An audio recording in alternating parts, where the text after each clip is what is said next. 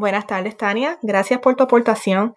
Eh, me da un sentido de alivio el saber que hay tecnologías que puedan ayudar a mejorar la forma de dar instrucción.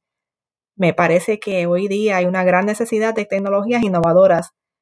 Estas tecnologías que permitan que el aprendizaje sea de forma permanente. Los chicos hoy día son bastante tecnológicos en comparación con nuestra época y me parece de gran beneficio el poder hacer una actividad en donde ellos puedan sentirse parte de la actividad de forma interactiva.